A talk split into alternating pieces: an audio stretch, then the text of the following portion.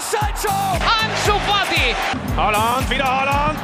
2-0! It's Martinelli and he scored! Mira, mira, mira, mira, Lemar para Joao Félix! Golazo! C'est bien fait Oh, le doublé Le doublé pour Ryan Cherkit Porto finds Odegaard. Martin Odegaard! The opening goal!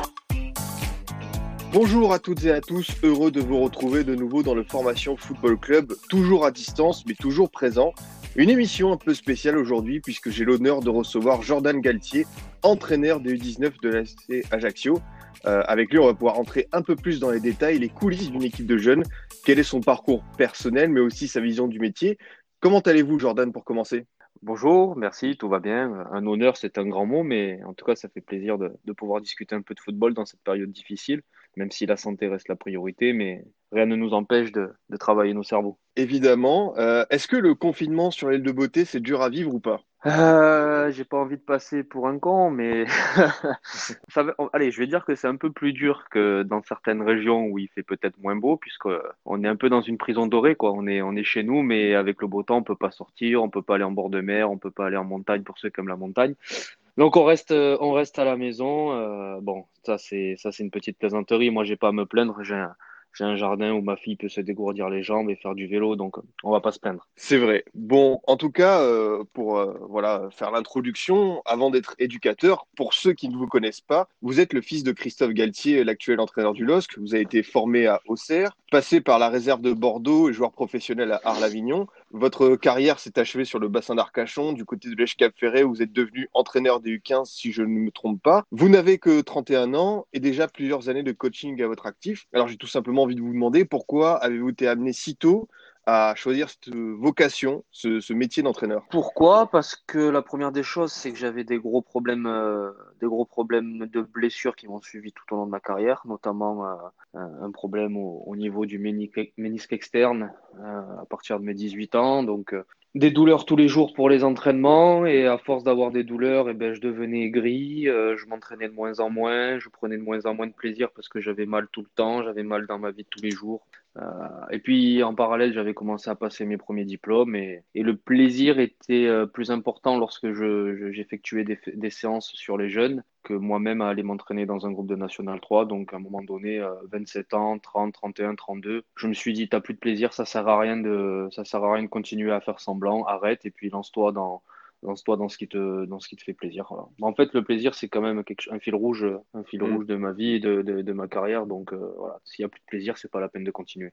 J'aurais pu continuer marrant, encore deux oui. trois ans en forçant, mais ça m'intéressait pas. Je comprends. C'est marrant cette notion de plaisir justement. Qu'est-ce qui vous a plu dans le fait de diriger un groupe de jeunes? C'était quoi votre motivation au quotidien? Qu'est-ce que vous avez appris euh, sur peut-être vous-même en même temps en, en dirigeant des jeunes? Ouais, en fait, je pense que c'est ça, c'est que euh, j'ai commencé à devenir mature euh, en tant qu'homme à partir du moment où j'ai passé mes diplômes d'entraîneur. Euh, je me suis rendu compte que bah, même notre façon de dire bonjour engendrait des comportements dans un groupe de joueurs ou chez un jeune adolescent. Il y a de la manipulation positive, il y a aussi de l'honnêteté, de la transparence. Voilà, tout ça, ça m'a donné envie de, de, transmettre des messages, enfin du moins d'essayer de transmettre des, des, messages et de guider de guider des jeunes vers une pratique, euh, une pratique du football et une, une, une, philosophie de vie aussi. Je vous promets, on ne va pas beaucoup parler de votre père. J'avais juste une question en rapport avec, euh, avec cette émission. C'est au niveau de la gestion des jeunes joueurs. Euh, lui, on l'a vu la saison dernière avec Iconé, Pepe Bamba. Il a réussi voilà, à gérer des jeunes, à les mettre en avant, à les faire exploser. Est-ce qu'il vous a donné des conseils précis pour gérer des, jeunes joueurs En fait, il m'a pas donné tellement de conseils précis parce que je n'en ai pas demandé beaucoup. Euh, seulement, euh, il, a, une phrase qui dit souvent euh, en interview, euh, soit télévisuelle, soit radiophonique. Il dit Mes joueurs ont, l'âge de mes trois garçons. et c'était vrai il y a quatre ans parce que maintenant on est plus âgé que ces joueurs maintenant. mais, du coup, je vois comment il agit avec nous euh, quand il est avec nous, quand il nous a au téléphone. Et du coup, euh, j'ai bien cerné euh, sa, pédagogie, donc je pense qu'il doit être pareil avec. En tant que modèle d'entraîneur, c'est votre principal modèle ou vous avez d'autres inspirations d'entraîneurs de, de, français ou étrangers? Euh, oui, j'avoue que j'avoue que je le, je le regarde beaucoup euh, dans tout ce qui est euh, communication interne, communication externe. Bah, déjà quand il était à Saint-Etienne, je regardais tous les tous les matchs puisque j'étais très beaucoup, supporter. Je suivais, j'allais au match à l'extérieur, au match à domicile quand je le pouvais. Maintenant au LOSC, avec un nouveau projet, une nouvelle méthodologie de travail, je regarde encore plus parce que c'est une méthodologie de travail qui me voilà. Là j'ai pas j'ai pas en tête comme ça, mais Julien Stéphan, voilà cette, cette mm. ce nouveau vent de fraîcheur fait du bien aussi. C'est marrant vous utilisez le mot de philosophie parce que c'est une question que je voulais vous poser. Est-ce qu'on peut inculquer une vraie idéologie de, de, de réels principes de jeu à de jeunes joueurs qui ont 17-19 ans? Est-ce qu'on parvient à développer un vrai plan concret avec eux? Bah, On essaye en fait, c'est euh, un peu le but de notre métier. Euh, à mon sens, on ne peut pas demander à des, à des, à des gamins de, d'avoir un jeu collectif, euh, de, de mettre l'équipe en avant. Euh, si on leur demande de, de, de faire tout et n'importe quoi dans les principes de jeu, euh, voilà, c'est un peu la théorie de l'effet de papillon. Euh, si, si, si, les défenseurs font n'importe quoi, les attaquants n'auront jamais le ballon.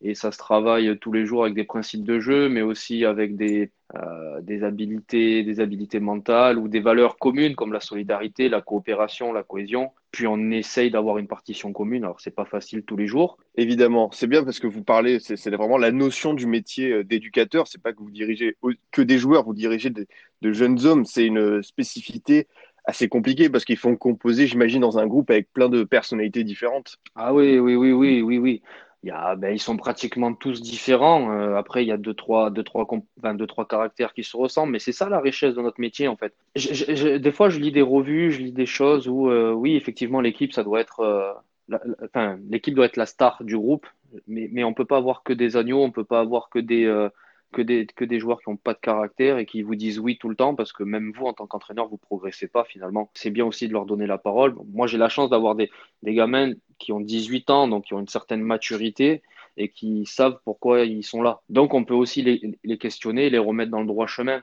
Mais j'ai l'habitude de dire que l'homme, euh, l'homme ou le garçon est le même sur le terrain. Donc, il faut, hmm. il faut pas se tromper. C'est-à-dire que ce qu'on est dans la vie, on va l'être sur le terrain et changer ces comportements-là. Je pense qu'un éducateur peut pas changer le caractère d'un enfant.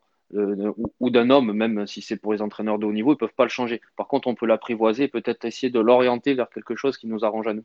Quel est votre quotidien en tant que technicien? C'est quoi la, journée type de l'entraîneur U19 euh, des nationaux à la CA Ajaccio En ce qui me concerne, euh, je suis peut-être un peu dans l'excès ou je, je, je, sais pas, enfin j'ai pas trop de recul. Peut-être parce que je suis jeune aussi entraîneur. Ben, le début, c'est je me lève, des fois je me lève avant ma femme et ma fille et je pars au bureau à 7 h donc j'arrive au bureau à 7h15. Pour être très honnête, il y a une petite période de café avec tous les autres membres, tous les autres membres du staff jusqu'à peu près 7h30, euh, 7h45. Après, je commence à consulter mes mails. Mais ça dépend des jours, quoi. En début, en début de semaine, on a entraînement le matin et en fin de semaine, on a entraînement l'après-midi. Bon, voilà, il y a toute une préparation d'entraînement. Euh, généralement, commence à 10h, le premier entraînement. Euh, il finit vers midi. Donc là, il y a une pause repas avec les éducateurs du centre parce qu'on a l'habitude de manger tous ensemble.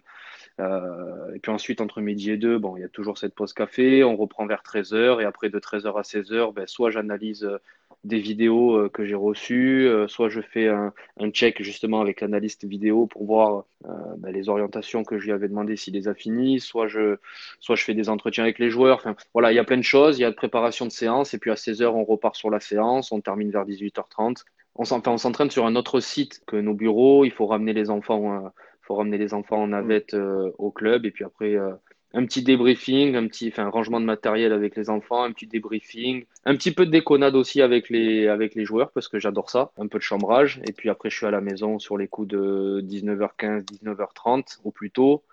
Euh, sinon, 20 heures parce que ben, y a des coups de téléphone à passer, un petit compte rendu au directeur du centre, au directeur sportif, et puis, et puis voilà, on enchaîne comme ça. Et puis quand on rentre à la maison, c'est pas fini, puisqu'après, on, on analyse les charges d'entraînement. On a un logiciel qui est MyCoach Pro qui nous permet de, de quantifier la charge d'entraînement. Donc, comme je suis un petit peu psychorigide à ce niveau-là, je, euh, regarde toutes les courbes des joueurs et puis on se couche aux alentours de 23h minuit. C'est très, très euh, costaud comme, comme journée. En cette période de confinement, comment vous vous adaptez? Est-ce que c'est simple? Euh, comment vous faites pour voilà, continuer à surveiller, à, échanger avec vos, joueurs? Alors sincèrement, euh, je pensais que ça allait être une horreur.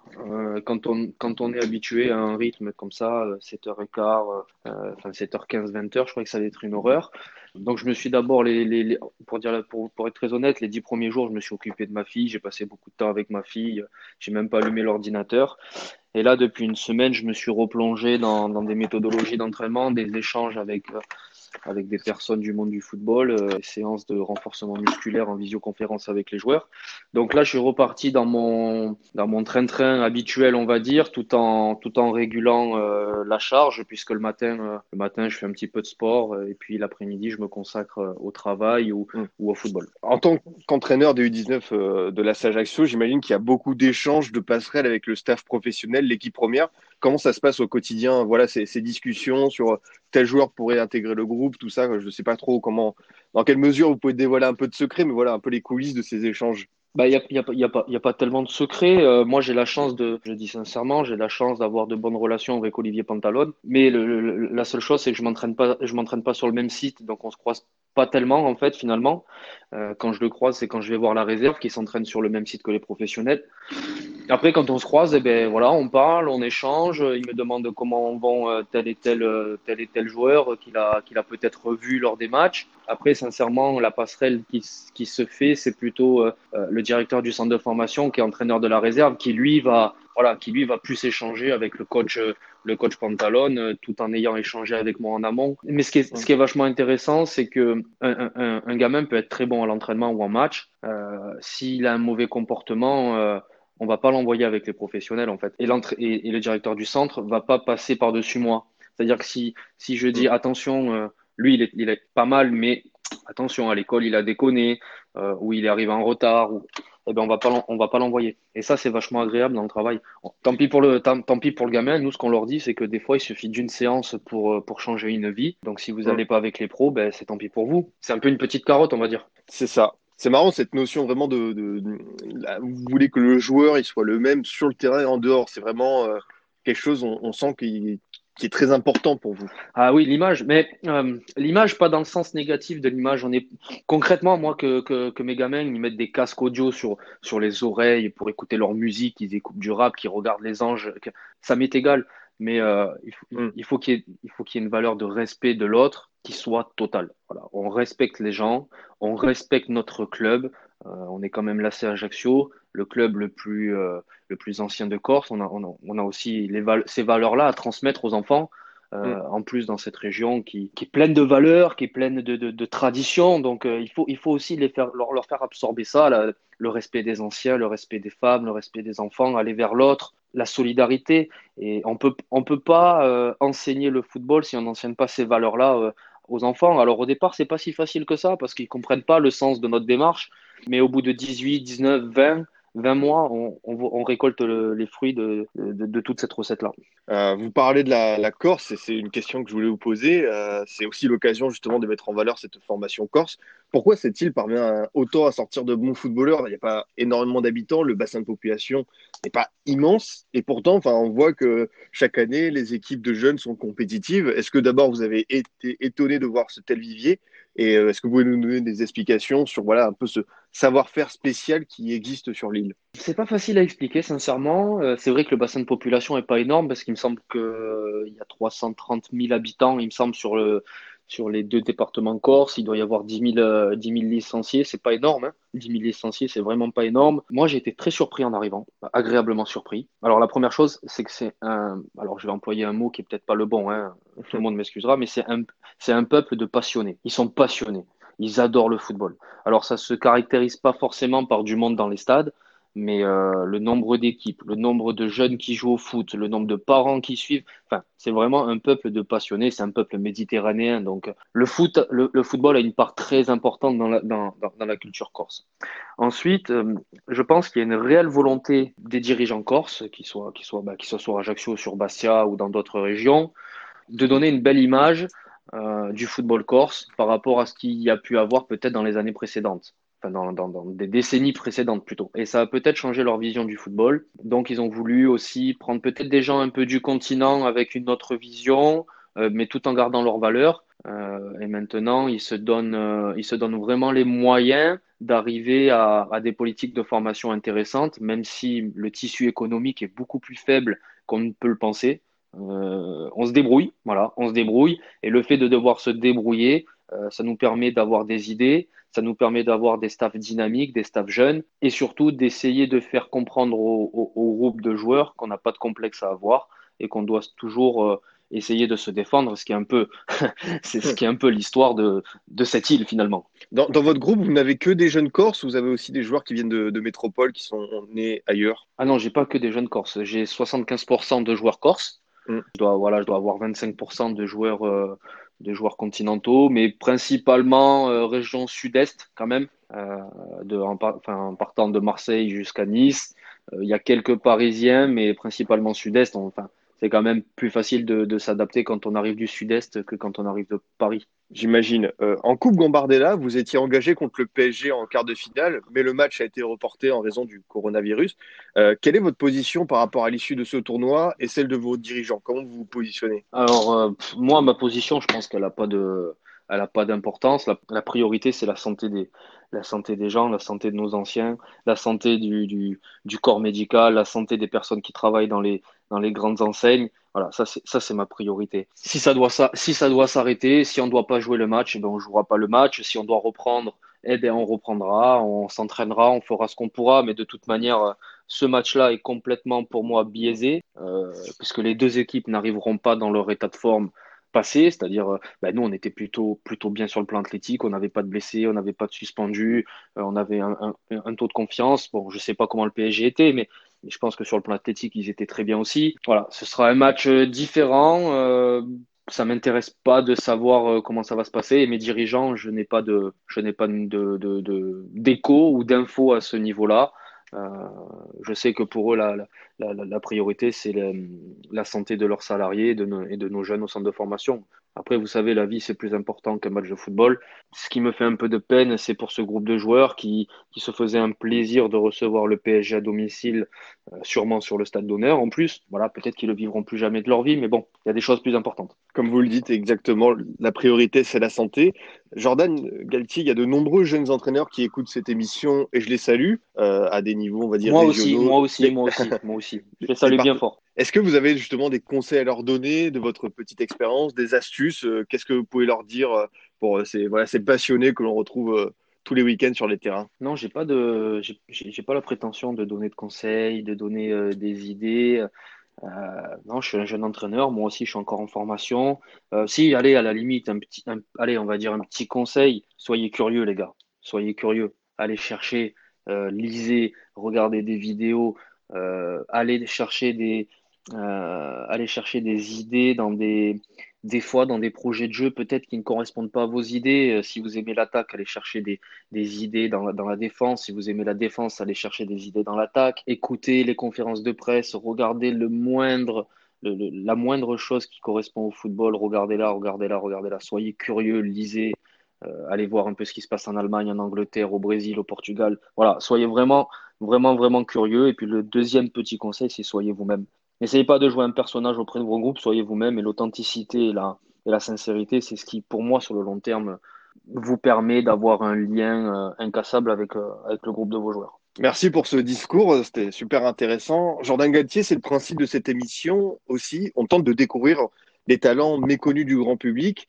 Et je vais vous demander, comme tous les invités précédents, si vous avez un jeune joueur à nous présenter de votre groupe. Alors, je sais qu'à la Ajaccio, par exemple, on parle beaucoup des frères Tramoni. Mais voilà, est-ce que vous avez quelqu'un qui pourrait percer dans les années à venir de, de votre côté? Est-ce que vous avez un jeune à mettre en avant ou vous avez le droit aussi de mettre en avant tout votre groupe? Alors, je vais essayer d'être en, en, adéquation avec, euh, avec euh, mes valeurs. Donc, euh, ben, vous m'avez parlé des, des, frères Tramon, sachant que moi, le, le, le, le grand frère, je ne, je ne l'ai pas eu. Hein. Le grand frère, je ne mm. je l'entraîne pas, il s'entraîne avec les professionnels. Moi, j'ai le petit qui s'appelle donc Lisandre. Euh, Lisandre qui a un certain potentiel, qui lui est par contre 17 ans, c'est un, un U17 qui s'entraîne en professionnel et qui, joue principalement en U19 pour le moment. Pardon, pour le moment parce qu'on a des matchs importants.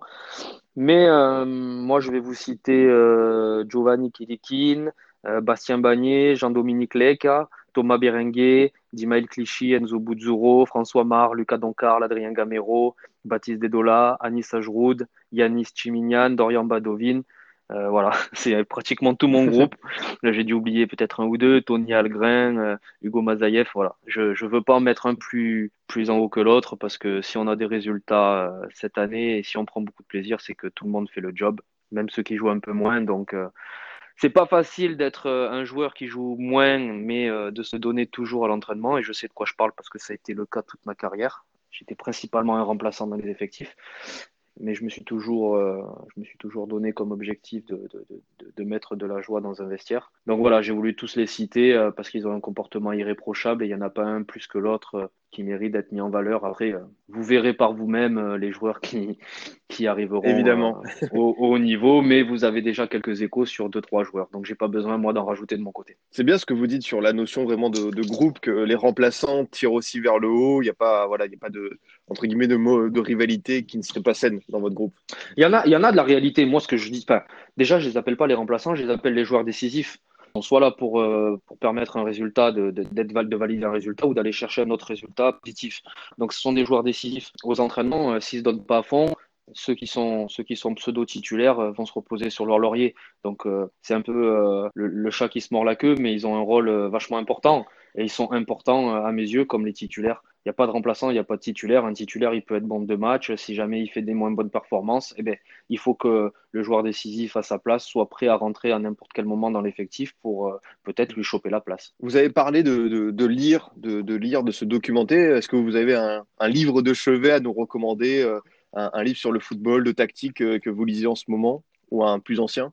J'ai un livre de chevet que j'ai dans la main justement parce que c'est, je l'appelle un peu ma Bible, c'est entraîner autrement le développement personnel au service de l'excellence sportive. Euh, je crois que c'est écrit par Franck Bellard aux éditions Amphora. C'est tout ce qui concerne un peu la, la prépa mentale. Donc Franck Bellard, c'est un ancien judoka international euh, qui se décrit lui-même comme un explorateur de la performance. Euh, il expérimente une, une, une, diète éthique entre, entre guillemets, donc euh, il a transmis dans ce, dans, ce, dans ce témoignage, dans ce livre. C'est plutôt sur de la prépa mentale et comment utiliser les leviers mentaux pour, euh, eh ben pour pousser les athlètes euh, dans leur retranchement. Donc bon, même si lui il enseignait à des judokas, il a quand même eu à gérer des, des champions olympiques ou des, ou des champions olympiques. Voilà, c'est vachement intéressant. Euh, moi, j'ai des passages qui sont surlignés que je me relis de temps en temps. Voilà, c'est vachement intéressant. Après, euh, il y a pas mal de livres espagnols, mais j'ai pas les, j'ai pas les titres en tête. Il y a pas mal de sites aussi. J'ai pas, j'ai pas tout ça en tête. Il faudrait que je m'y plonge plus, plus, plus sérieusement. C'est la base parce que si vous arrivez à vous changer vous-même, vous allez pouvoir euh, peut-être arriver à changer mmh. votre groupe de joueurs à faire passer des messages du moins. Ah, parce que c'est bien beau d'avoir des projets de jeu, c'est bien beau de, vouloir jouer de telle ou telle manière, mais si vous n'arrivez pas à transmettre votre message, si vous n'arrivez pas à faire en sorte que votre groupe de joueurs vous suive, projet de jeu, il peut être le meilleur du monde, hein, vous n'arriverez jamais à rien. Alors, moi, j'en ai un à vous conseiller. Euh, c'est spécifique sur les penalties. C'est très marrant, c'est un auteur anglais, euh, je crois que c'est Ben Littleton, qui a fait quelque chose rien que sur les penalties. Ça s'appelle 11 mètres, je crois que c'était la solitude du tireur de penalty avec plein de stats, de détails sur euh, la façon d'aborder les pénalties, les tirs au but. Euh, voilà, je sais jamais si ça peut vous intéresser, mais c'était vraiment super. Euh, Celui-là, c'est l'un de, de, ceux qui m'a marqué personnellement. Ben, ça peut m'intéresser, puisqu'en Gambardella, on a loupé 5 pénalties face à Saint-Etienne, donc euh, on cherchait les moyens de s'améliorer à ce niveau-là, donc ça, ça, ça, peut, ça peut vachement m'intéresser. Ouais. C'est ça, c'est ça, vous avez, vous avez raison de le dire. Euh, merci Jordan Galtier pour ce conseil de lecture et merci globalement d'avoir participé à cette émission. C'était très enrichissant pour moi de, de vous avoir. Merci, mais en tout cas, merci de d'avoir passé un petit moment. C'était aussi une, partie de plaisir. J'ai pas fait beaucoup d'émissions de radio de, de ce niveau-là, donc c'était une partie de plaisir. Plaisir euh, réciproque. Euh, de mon côté, chers auditeurs, je vous dis à la semaine prochaine. Vous pouvez toujours nous écouter sur Deezer, Spotify, SoundCloud et iTunes. À très vite pour une nouvelle émission du Formation Football Club.